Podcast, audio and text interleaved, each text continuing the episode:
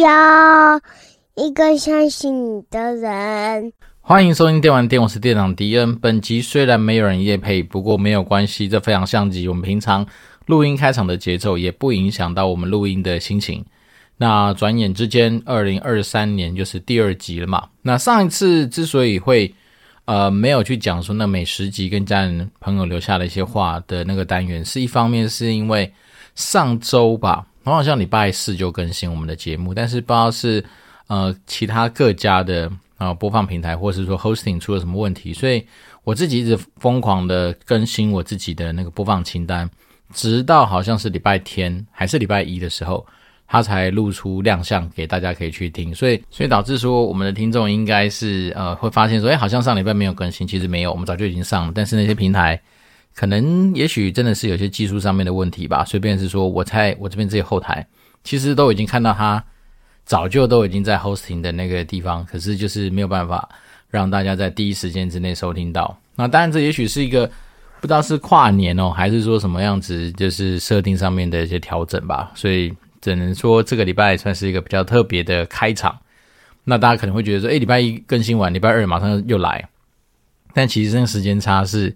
有个几天的啦，那再来是说，本来就是觉得说，哎，也不见得说美食集就一定要讲什么话给家人朋友们撒狗血，因为这样真的，其实有时候人生的一些观念或或者一些想法，其实大概这样讲，讲了二十五次，其实也蛮多的，应该说二十四次啦。对啊，那不外乎都是，如果讲到人生，不外乎都那些干话嘛，比如说什么呃，要什么行得正坐得直啊，然后吃东西吃得健康啊，早睡早起身体好啊。对，但是除了这些东西以外，当然有些东西也是蛮讲灵感的啦。所以，比如说，当我们今天没有特别多的灵感的时候，干脆就先不要讲。那我们来再去继续讲一些，就是可能以前在游戏业一些比较开心的故事啊。不过，在今天故事开始之前，还是先跟大家推荐一个生活之中可能你会发现的好东西。那如果说你本身是喜欢吃肉松面包的人的话，那非常诚挚的推荐大家可以去 Seven Eleven。去买那个统一面包出品的那个什么海苔肉松面包吧，一长条一个好像是二十八块钱左右。好，那我们家就是意外发现说，诶，因为我老婆好像好像是，诶，不能讲她，应该说我小孩子很喜欢吃肉松面包。好，但所以以前只要是路过任何可能面包店没有摆肉松面包的话，我们就会去拿出来尝尝看。那最经过一些比较之后，包括说我们这些地方的一些面包店，或者是说一些连锁的。那比较完之后发现，真的是 Seven Eleven 的相对来说 CP 值很高哦，一个二十八块钱，你要说贵也不也还好啊。那但是它的那个呃沙拉酱，还应该说它那个美乃滋还是那个什么某种就是透明的那种沙拉酱，用量算是蛮足够的，所以就让你整个肉松面包吃起来就非常的湿润，好，不会像有一些就是不是那种面包太厚，然后导致说你今天的那个肉松跟面包比例不太对，好，或者有的就是。做起来就是干干的，你吃起来就是没有套特别觉得说很湿润。那我们自己比较过之后发现，诶，原来好物就在身边，Seven Eleven 就可以买得到这样的好吃的肉松面包。那另外一个东西是因为我们家用的那个烤面包机是那个之前去全联换过来那个 WMF 的那一台，那它那台算是蛮应该是蛮够力、蛮好用的。可是它的缺点就是面包的 size 要对。如果说你今天的吐司的 size 是那种比较大的，我们就以 Seven Eleven 的吐司来举例。如果你是那什么瑞穗牧场的那什么阳光吐司，哎，好像呃牛奶吐司吧，反正它就会超出那个烤面呃烤吐司机的高度。那如果是买晨光吐司，哎，就刚刚好。好，这边说我们家其实蛮常在 Seven Eleven 买它的晨光吐司，然后早上就可以用这样东西来去解决我小孩子的早餐，还算蛮方便的。那就跟大家做一个简单的推荐。对，那再来是呃最近的看剧啊，其实真的是太多可以看了。对，然后最近刚好那个什么呃恋爱级地狱吗？还是什么单身级地狱？就是那个韩国的那个实境秀又上了嘛，所以就开始有一些东西可以去追啊。那当然我自己看剧现在时间越来越不固定，因为往往很多时候可能九点多陪小孩子就一路睡，睡到大概一两点再起来，然后看个剧看到三四点，因为通常至少四点啊，因为可能会有两个小时的清醒时间。然后之后再回去睡个回笼觉，大概就是最近晚上的夜生活的一个形态。好，那最近在找一些就是比较有趣的一些资料嘛，因为包括我们那时候说到说要跟一些天使投资圈的一些前辈们去分享我自己的过往的一些经历。那看了这些手札跟自己的笔记的时候，除了天堂蛮多值得回忆的故事之外，其实那个时候呃一开始因为身为爆爆王的 PM，那爆爆王其实就是一个啊、在台湾应该历史非常悠久的一个休闲类型的游戏。那它大概是在诶我们大概是我高中还大学时候就有，所以这样随便算至少也大概十几二十年吧。那那游戏当时候。我在接手的时候，其实它就是一个算是已经算是中后期了啦。就是说，它的会员数一定是跟以前可能是腰斩再腰斩之后的结果。但直到我手上接的那个时候，大概都还有可能三五十万人，好，月不重复登录数这样子的一个规模。对，那当然它就是非常符合所谓的休闲类型游戏的一个特性，也就是它的登录数很多，但玩家的付费比跟每人均消费的值其实就没有很漂亮。大概就是一个休闲类型游戏，可能就是五 percent、六 percent 这样子的一个区间。那人均贡献呢，大概就比低的啦，大概可能就是呃两三百块、一两百块那个范围。所以大家可以稍微推得出来说，它一个月的营收，在我那时候接手的时候，大概就是五百万上下，也没有到非常漂亮。可是当时候，因为公司给我们的任务就是要让爆爆网能够延续它的高会员数这样子的一个算是优势。那希望说在会员数上面，不是只有帮到游戏啊，本身还帮到那时候游戏局是想干那个什么冰放平台嘛，对，所以那时候当然还就希望说，哎，利用他这样的人流可以去维持住冰放平台上面的流量。所以那时候我自己接受到爆爆王的这样的任务的时候，其实一方面是第一个哈，自己全权当算是他们那时候定叫什么 Product Leader PL 这样的角色，所以那时候就是。呃，对上你要去做好你在 PM 该做的事情，就是要去打点好对上的管理。OK，那所谓对上的管理这件事情，其实大概都是去做很多应付老板的事情。也就是说，因为我自己的老板其实那时候也算是公司比较新来的主管，他好像以前是从那个酒商那边来的，所以那时候其实他有很多的一些想法，或者他很多一些事情的看法，其实是跟那种传统的呃游戏业的人其实可能不太一样。所以他本人比较是用那种就是外商式，或者是说，嗯，偏向就是呃绩效导向这样子的方式来去跟我做很多东西上面的讨论。那当然，一方面他可能也没有那么那么熟游戏啦，所以那时候其实比较多的东西都都是在营运东西上面的一些呃怎么讲汇报吧。所以那时候他常常就是追问我说啊，那你现在的人数状况怎么样啊？好，那你现在的那些呃活动计划的执执行的怎么样？那需要什么资源啊？或者是说？怎么样再去做哪些需要去做的一些调整之类的，所以比较不会是说那种可能是完完全全是玩家出身的老板，他可能就会跟你做很多游戏内深度的讨论，包括说他可能会希望说他今天自己本身有在玩那个游戏，所以有一些东西是可以实际上让他出现在他自己人物角色的一些周遭或是那些活动上面。对，所以像是老板那时候，我们就是白天大部分可能上午或是到下午的时间，就是去针对一些游戏营运的状况。去跟他做一些汇报，然后做相关的一些说明。那说明完之后，当然就会接着就是可能你会有一些相对应要去做的一些下一步的动作。那当然，这时候你可能就是要不只是做完你自己的企划。哦，那那那个时候，因为我舅舅一个人，虽然说，嗯，一开始是有一个 PM 跟我做交接，不过他交接是因为他准备要离职，而不是说调单位。所以那时候我就是把持着说啊，好了，赶快最后能够学多少算多少这样的心情去，赶快趁他呃离开之前。当然那时候心情也是觉得说，干你就是把一个烂摊子丢给我。可是那时候没办法，就觉得说能够学多少算多少啦。就是说，毕竟有些东西他离开了之后，可能你连联络都联络不到。然后那时候我们其实听有三个人，原本有三个人，好，然后另外两个企划，然后这两个企划大前辈们有一个呢。其实他早就已经知道要去被调单位了，然后据说他也是对爆爆王是非常熟的一个前辈。那有另外一个好像也是要离职吧。总之呢，那时候本来以为我们 team 可能加我进去是呃一加三等于四，就是说不是我一个人进去之后，如果答案出来就还是一，因为其他三个都喷掉。所以那时候其实就是在呃很短的时间之内，你就要去找到一些去适应这个产品的方法。所以那时候当然我觉得其实把一些。我个人觉得相对重要的东西先学起来，那大概都是先去学一些设定的东西，因为爆爆王以前在呃之前的集数跟大家介绍过嘛，它是一个非常旧的游戏，所以那时候其实它并没有太多的所谓的呃后台啊，或者是那种非常操作方便的一些 UI 的设计，所以导致说那个时候呃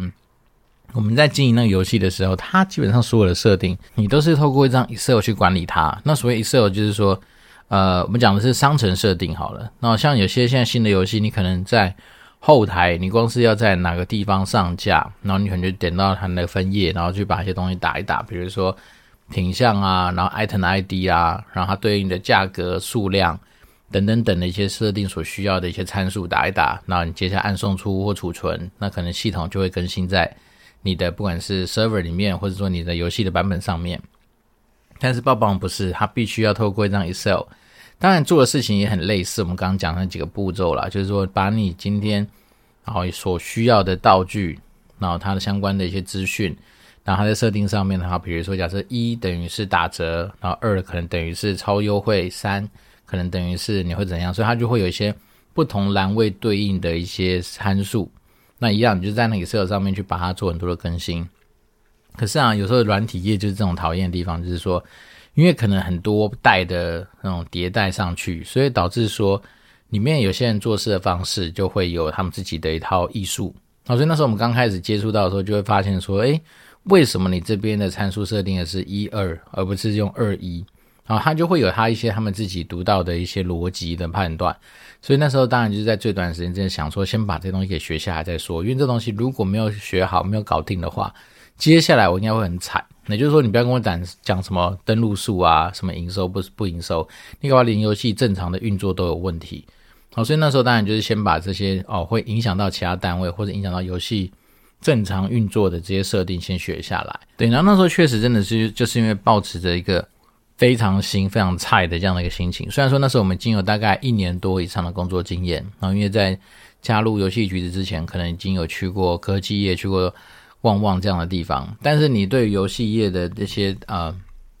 所谓的真的是一个产品负责人，他的一些工作内容，其实你不见得是非常了解。所以那时候当然就先从光是这个 Excel 的设定就花了一段时间。那后来慢慢就是经过很多的尝试错误，然后被很多人的指点，好，包括说我们家那时候有个 SE，好像叫做什么 System Engineer 吧，然后他这样角色就协助我说，好，我去帮你看那个后台那些东西到底代表什么。所以，我们那时候就是这样子培养出革命情感嘛。那有了这样革命情感之后呢，其实很多时候就是这只是在设定上面的学习。那接下来就是有关于一些比较跟所谓的行销设计相关的事情。因为那时候其实我们的网页，然后包括说爆爆王真的太旧了，它连那个它里面会有一些什么任务活，就是活动任务，就不是那种一开始游戏里面就安排好，可能是阶段性开放，或者是说。有时效性质的这种活动，它的任务界面其实并不是原厂做回来给我们，而是说原厂告诉你说，它这个企划案会用到什么样的东西。那也许有的时候我们要无中生有去请我们家的美术设计去把它画出来。那画出来之后，把一些空格挖出来，就好像你在做网页一样。那那些空格肯定要给它坐标，然后坐标把它挖好之后呢，你就交给原厂，跟原厂说好，假设这边是。这次活动叫什么？收集呃情人爱心气球的活动，然后它就会有收集气球之后，比如说红色气球要亮灯亮几颗，蓝色亮几颗，下面要有计数器，要有计数板。好，那那些计数器后面的空格的那个地方，你就要挖出来，让原厂去填。所以原厂去填，就是说他会把一些游戏的参数或什么能够跟就是那个角色账号很多资讯联动的那个显示的位置，把它放在那个地方。所以那时候其实天呃不是天堂，是那个爆爆王，它的很多的设定真的就是非常旧。那当然那时候也是非常仰赖说呃我们很有经验的一些设计师们，他们大概就知道说哦你今天来这个任务是要干什么的。所以有时候真的是连那个设计都比我这个产品负责人还要懂那个游戏里面的一些什么设计上面的需要，所以那时候有些时候我真的只是把原厂给我们的一些企划案啊，好好的把它原封不动的就转交给我们家的设计，然后大家就解读完之后，大家就知道说怎么做。只是说，是当然，也许不见得是一个非常健康的运运作方式啊。只是那时候我就明白，跟我们家设计的前辈，你看都是大前辈们，然后我就跟他讲说，哎，我这样一个人真的做不来啊，因为我就一个人而已，所以我那时候能够做的事情就是尽量。把我这边得到的资讯正确的传达给你们，但是至于说要那种，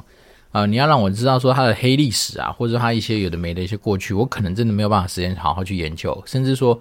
我搞不好根本不知道说这个任务清单从无到有要怎么去做。那我们当然只能说就是就我们以前翻到的资料，赶快去复制贴上啊，或者格式拿来用啊，至少增加大家在沟通上面的效率。那时候大概只能做到这样，因为那时候我们除了做。我们刚刚讲的是游戏内的有些关于什么游戏设定啊，一些任务界面的设计之外，我还要对外啊。那所谓对外，就是说我还是要去设计活动网页啊，就变成说我那时候还是有一些改版网页要去做啊。然后那时候我好像呃刚接手没多久，也就是我们的前辈准备要喷之前，我们得到的是那个年度算是蛮大的一个改版。那个改版就是我们雪球大战吧。我觉得以往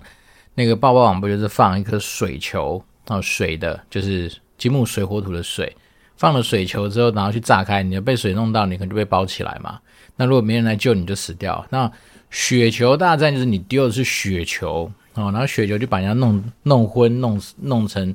一包还是干嘛？反正整个打法就是跟一般的水球不太一样，这样的大型改版。然后那时候改版其实你还会有一些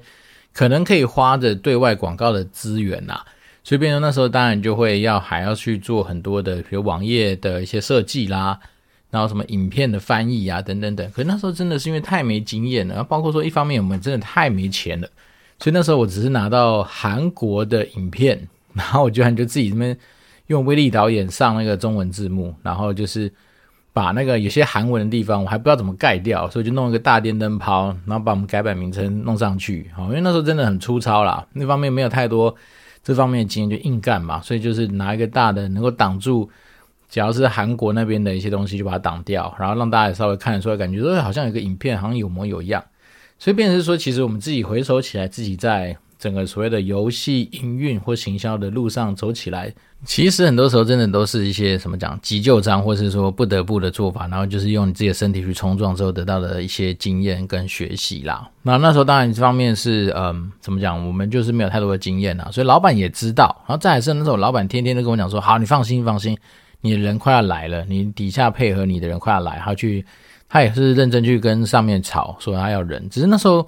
也可能很年轻吧，所以那时候其实不知道说原来有一个帮手或者一个 team 这么样的重要。那时候只是觉得说，好，反正所有东西我自己能够把它扛下去，我能够做，能够做得出成绩来，那好像应该就算是一个对自己有一个交代的一个结果。但是事实上，最后才发现说，其实如果有呃多几双手。来帮助你营运游戏的话，那其实你很多的时间的分配就可以做到更有效的一些运用，包括说像是我们后面有真的有新的同仁加入我们那个团队，就变我们两个人哦，可以去完成以前三人份的工作。那他可以帮我分摊蛮多有关于一些设计面的啦，或者是说一些游戏任务上面执行设定的一些东西。那我就觉得哇。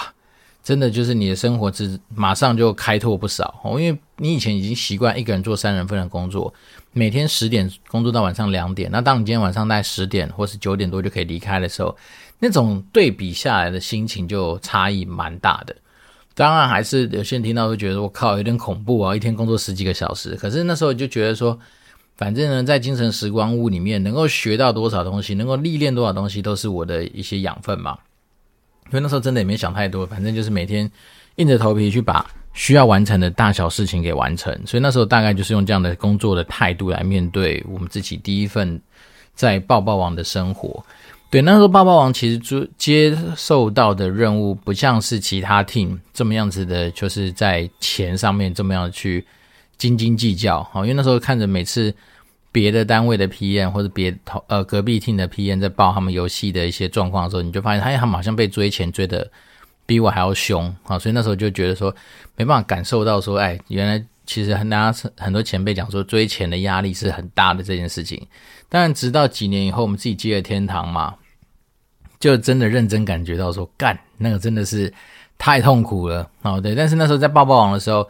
任务跟其他单位很不太一样，我就是基本上没有在先讲钱呐，当然老板还是会稍微问一下，按这个月的，比如说营收大概预估是多少这样，但是大部分还是先关心人数。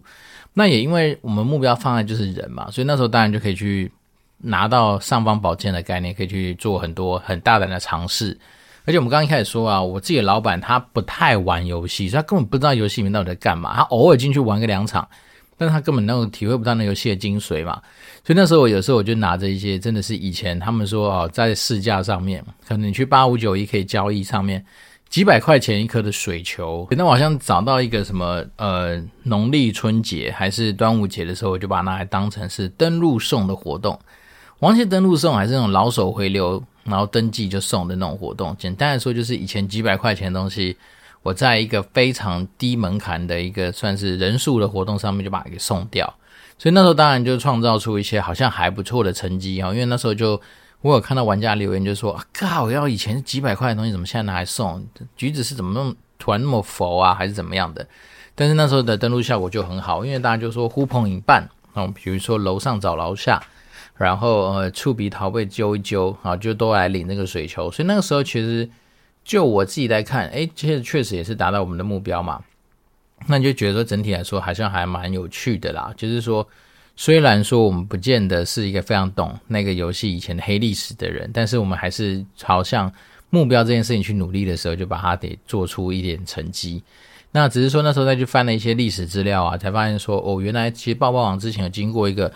蛮蛮特别的一个经历，它的特别是怎么样呢？就是说。以前爆爆王甚至是有去争取过游戏局的票悍奖这样子的一个奖项。好，那这边跟大家科普一下，游戏局子所谓票悍奖，就是说你今天如果产品营运单位或营运 team，你那个产品有做到一些别的呃产品可以来持续去仿效，而且是对于你这个产品本身绩效有大幅改善或是大幅跃进的一些活动操作，都可以来去争取这个票悍奖，或者是去申请的，因为不是争取，用申请。那他们会有一些委员会去同去同意说，哦，你这个东西的操作确实很特别，然后确实对于产品有效，而且是其他游戏可以来去做一些参考跟仿效的，那他就可以作为这样的奖项。那据说好像票悍奖会直接给票悍奖金吧，好像也不少。对，所以那时候好像据说以前爆爆王在之前我的我的前几任 PM 可能有人去拿过这样的奖，那我那时候就翻了一下他的资料，才发现说，哦，他那时候操作好像就是来一个。不知道为了什么，然后商城直接腰斩，就商城所有东西打五折，然后好像利用这样的操作，让那一阵子吧，就是爆爆王整个不管是在人数还有在呃营收上面都得到一定的一个算是很不错的绩效。但是呢，那个奖项的人领完奖了，后面离开了，然后我们去承接的时候。真的就是前人砍树，后人没得乘凉，真的很痛苦啊！因为那时候据说在那一刀一划下去之后，那我们之前跟大家分享过嘛，如果你是一个相对比较有行销概念的人，你都知道，其实价格的定锚是一件很恐怖的事情。当玩家或者当你一些目标顾客，他一旦知道说，哦，你已经不是以前那样子的原价了，他就会习惯现在的打折后的那种价格。那他会做什么事情？我就是要么等嘛，等到说你以后真的受不了了，没钱了，你一定要再降价，那我就降价的时候买嘛。那再来是说，据说那时候好像是直接一刀砍下去之后，就没再调回以前的价钱了，所以导致说我们那时候其实接手的时候，你的营收自然，当你后面呃，比如说贪小便宜的人贪完了，或者是说那一波该买的一些装饰型的道具买完了，哇，那怎么办？那我们去接手的时候，基本上你就会很很大的一个营收的落差在那个地方。那基本上我那时候还好是说，我们目标不是放在营收，只是放在人。可是你就会知道说，有的时候啊，在职场上面，并不是说你今天去模仿前辈们的一些活动，你就做得来。其实真的很难啊。所以那时候我自己的心心情也是持续的跟我们老板就是不断去对焦，说，哎，我们现在到底。这个游戏你赋予他的任务跟他目标到底是什么？因为如果不是钱的话，那我们当然就可以在人上面去做很多的努力。然后再来是那时候好像他们也更有趣的是说，哎，呃，有些老玩家们持续在支持爆爆王，可是呢，因为毕竟它是一个竞技类型的游戏，所以便是说，如果一旦有外挂这种东西太猖獗了，那就会影响到活人。那所谓活人就是会消费的人。他在玩游戏的意愿嘛，所以那时候我们还要被赋予一个任务，说你要去肃清外挂。那早期可能不管是呃 Nexon 原厂啊，或者说我们台湾 team 都有在研议一些相对透过第三方程式来去阻挡外挂这样子的一个机制。但是外挂也是够聪明啊，反正呢，每次你好不容易去弄一个什么嗯，nation Guard 吧，或者是什么 Hex-Shield 或者什么，就是。呃，一些不管是资安公司弄出来的一些防外挂的一些 kernel 或者是一些小程式，然后他们外挂总是有办法去绕过它，也不知道他们怎么那么厉害，所以那时候导致说，呃，常常真的就是我们每天就是追着外挂跑，但是外挂也不太屌你，他们我还去逛他的那个网站，好，那其实买很便宜啊。然后他的那个外挂买起来一一一个角色还是一个账号，其实爆爆王上面不贵，所以那时候其实真的是有人会去买。那但是因为毕竟这东西它对游戏的一些生态影响是很严重的，所以那时候我们怎么做呢？当然就是一开始很认份啊，天天陪着他更新。好，我们早上更新，他晚上就更新，那晚上刚好玩家回去就可以承接可以玩。所以那时候以前在节目上也跟大家讲过，我们怎么干呢？我们其实就是很简单，就是。调整我们更新的时间跟频率，好，我们就跟原厂讲好说，哎，你以后不要早上都丢东西来，或是你就下午再丢来也没差，反正呢，我是加班仔嘛，所以我当然就利用晚上加班的时候，请我们家的工程师直接帮我更新，那就杀他一个措手不及啊！当你每次三不五时就是晚上七八点给他更新，大家都以为说大家都下班回家准备开始玩抱抱网的时候，我们就把它给更新上去，就那些外挂仔就直接就死在那边，没办法用。那没办法用，他能够做什么？他就是会去跟那些。他买外挂公司的客服靠背啊，说，诶怎么会今天没办法用？然后等到他们更新完之后，他们隔天又要去上班了，对不对？所以变是说，或是上学啦，所以变说我们这样子操作个几 round 之后，那外挂网站就受不了了，因为他们好像有主打说，如果你今天假设几天不不能用，好就退你费还是干嘛这样的机制，然后所以搞到最后，他们自己外挂网站受不了，他们就直接上了一个公告，说他们无限期的关掉他们的网站。那这东西当然就是对我们自己来说，就是一个人生的。一个小里程碑嘛，好，因为毕竟外挂一直来都是很多游戏公司视之为最大敌人的一个角色之一，好，就是很麻烦呐。因为尤其是像我们之前做斗争特工也是，你只要有这种外挂，如果说有玩家一直疯狂的发现或疯狂的觉得说有这东西充斥在你的身边的话，他会干嘛？他会觉得这游戏就不公平，不公平干嘛？就不爽，就不玩。好，但是有时候有人也是蛮贱的，因为那时候我们有去看呐，其实很多玩家都这样，我有用外挂哦，但是我不跟你讲。他们更希望的是做到这种事情，就是我就还是要赢你，但是你不能发现我用外挂，所以这都是人很奇妙的一些心理跟心态啦。只是说那时候在爆爆王的时候，确实就承接到这些任务，然后那时候我大概做爆爆王做了半年多，那某一天的下午吧，应该也是下午，然后老板就找我去聊一件事情，说：“哎，那个迪恩，我跟你讲，嗯，你对于那个龙之谷有没有兴趣？”我说：“龙之谷可以啊，不错啊，那么大，因为那时候。”我在的那个年代，游戏橘子四只脚嘛，其中一只就是龙之谷啊。因为其他三只，一个是天堂，一个是新风之谷，一个是是什么绝对武力 Online，然后另外一个就是龙之谷。只是那龙之谷那只脚特别萎缩哈。那时候我接手的时候就更惨，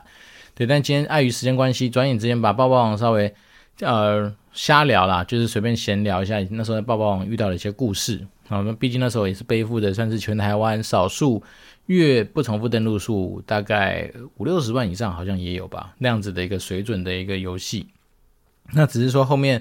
当然就是有些很有趣的故事就被调去了龙之谷。那到时候我们再花时间再跟大家做一些分享。那今天这一集我稍微看了一下，呃，就是非常感谢我们上一次是有新的听众留言嘛，但留言完之后呢，呃，也许时间真的还蛮近的吧，所以到今天就是没有新的听众留言。不过没有关系。好，因为接下来这几天我也会瞬间变得非常忙碌。那我明后天 都有不同单位的尾牙必须要去参加。明天是天使投资平台的尾牙，然后明天我还要自己做一些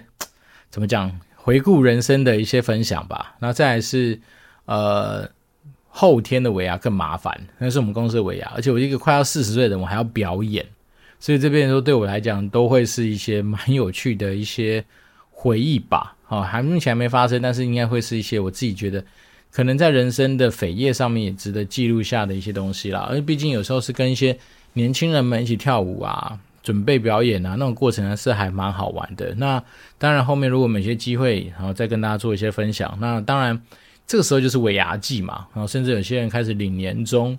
啊。我自己领到我今年年终之后，发现说干，其实我没有到非常开心啊。那没有非常开心的原因就是。好吧，以后有机会再跟大家做分享。好，没关系，我们就把它卖个关子。那只是说最近真的是尾牙季，那就先祝福大家就是新年快乐，然后再来是尾牙的时候喝酒不开车，开车不喝酒吧，就尽量保持一些比较健康的一个状况，还有健康的状态来去呃面对自己尾牙的一些怎么讲应酬吧。那像我老婆就一直提醒我说，其实尾牙最重要的反而是你不要在那个场合失态。因为通常来说，那个地方除了你自己的一些同事之外，其实蛮蛮多时候那些高层们也在那个地方去观察很多员工在上面的表现，所以我当然会觉得说，如果可以的话，就是尽量保持自己应该要有的样子。对，那当然也是祝福大家中大奖。那我也希望说我自己今年再能够中个几万块回来，帮自己算是不无小补的加一点，就是在美股上面落赛的一些部位的回血吧。如果可以的话，那大家就祝福我中奖喽。那如果还有什么其他想去了解的东西，欢迎透过嗯电玩店任何可以 reach 到我的方式，就来跟我联系。那我这是电玩店，我是店长迪恩，我们就持续保持联络喽，拜拜。